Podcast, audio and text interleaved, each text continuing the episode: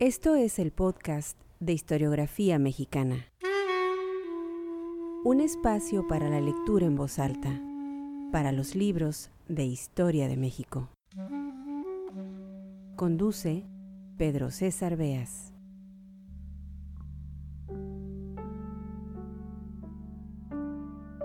El episodio pasado, el número 19, lo dedicamos a un texto escrito por Ricardo Flores Magón, publicado en su periódico Regeneración en 1911, momento ya en el que Ricardo Flores Magón había abrazado las ideas anarquistas, pensaba que cualquier forma de gobierno llevaba a la tiranía y que el capitalismo era el causante de todos los males.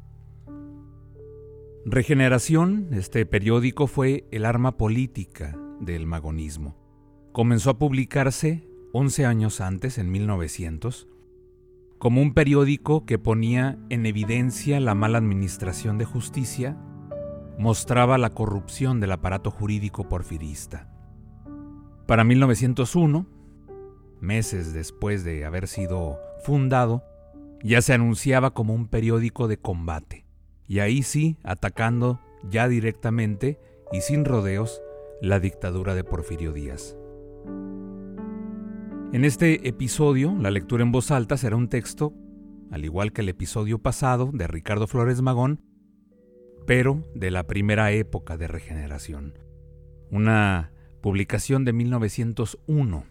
Por lo tanto, era tiempo todavía de poner en la balanza lo que había sucedido durante todo el siglo XIX. Letras muy en el tenor de los textos finiseculares decimonónicos, donde ya estaba muy bien definido quiénes eran los personajes que, de acuerdo al ideario liberal, habían sido los enemigos de la libertad y del progreso en el México independiente. En este desfile de indeseables, que pinta muy bien Magón, está desde luego Iturbide, Agustín de Iturbide, que si bien consumó la independencia, después se proclamaría emperador y eso nunca lo perdonaron los liberales.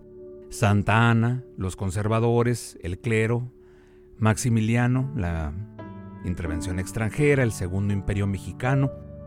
Es decir, es un desfile de los malos de la historia y de los momentos oscuros de ese siglo XIX. Como sabemos, un periodo convulso en la historia de México. Se vivió a principios de siglo una guerra de independencia. Después, recién nacido el México independiente, se pasaba una y otra vez del centralismo al federalismo, años en los que se perdió la mitad del territorio nacional, de gobiernos que se sucedían con la velocidad del relámpago, de levantamientos armados, de invasiones extranjeras, en fin, años de confusión de una dificultad enorme para lograr la estabilidad política del país. Pues todo eso es lo que trata precisamente Ricardo Flores Magón en su texto La lucha por la libertad. En los años 70 de ese siglo XIX, aparece Porfirio Díaz con el plan de Tuxtepec, que se oponía y desconocía la reelección de Sebastián Lerdo de Tejada, palabras más, palabras menos, decía que la República Mexicana estaba regida por un gobierno que había hecho del abuso un sistema político y pugnaba, qué ironía, por la no reelección, por el sufragio efectivo. Esto lo decía quien se quedó más de 30 años en el poder. El texto de Magón toca el triunfo de Tuxtepec y lo pone como un momento en la historia de México en que creyeron precisamente que las cosas podían cambiar. Desde luego esto no pasó.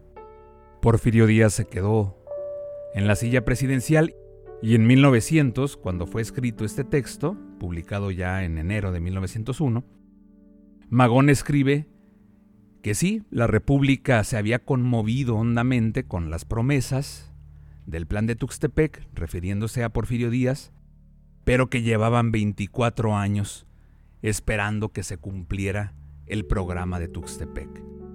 Los Flores Magón siguieron luchando contra la dictadura de Díaz y lo hicieron, y hay que subrayar esto, antes del levantamiento muchos años antes del levantamiento de Francisco y Madero. Vamos pues a la lectura en voz alta. Ricardo Flores Magón, La lucha por la libertad. Bienvenidos al podcast de Historiografía Mexicana.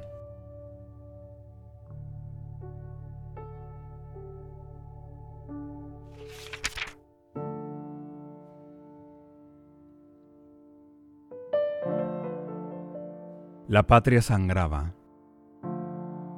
La república era un inmenso campo de batalla. El hambre hacía víctima y la peste asolaba las comarcas y los campos fecundos se convertían en yermos. Y continuaba la pugna. Al anglosajón le correspondía representar su papel. Sangrando, la patria tuvo que sufrir una dolorosa amputación quedando sus miembros amputados en poder del cirujano. Mucho lloramos esa pérdida, pero el dolor se olvidó con nuevos dolores. Volvimos a aspirar un soplo de libertad bajo el gobierno del Benemérito de las Américas, pero murió el coloso, el que encarnaba las aspiraciones nacionales, porque él había sostenido nuestra bandera en la época de prueba la bandera de la libertad que tanto amamos y que tanto se nos arrebata. Otro coloso, de enorme talento y de firmes convicciones, ocupó el puesto del anterior, pero la revolución, so pretexto de un plan regenerador, lo derrocó.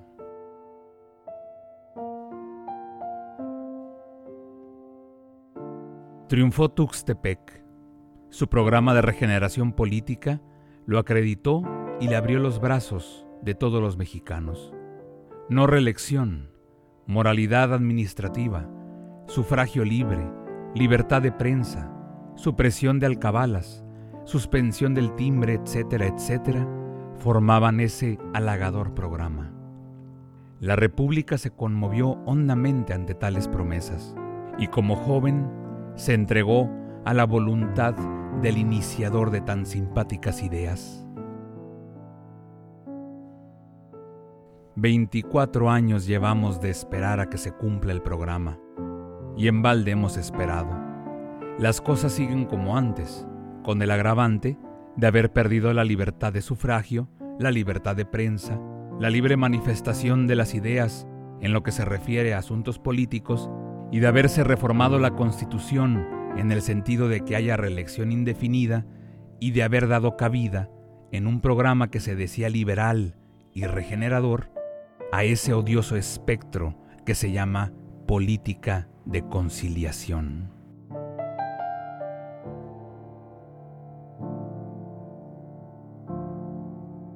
De modo que una administración que comenzó liberal termina conservadora.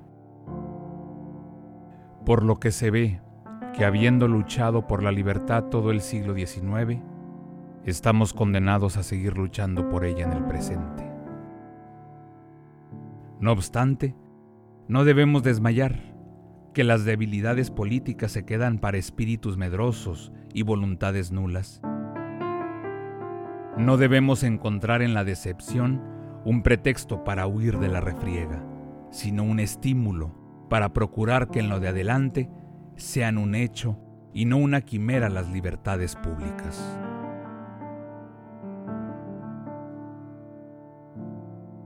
Ricardo Flores Magón, Regeneración, 7 de enero de 1901.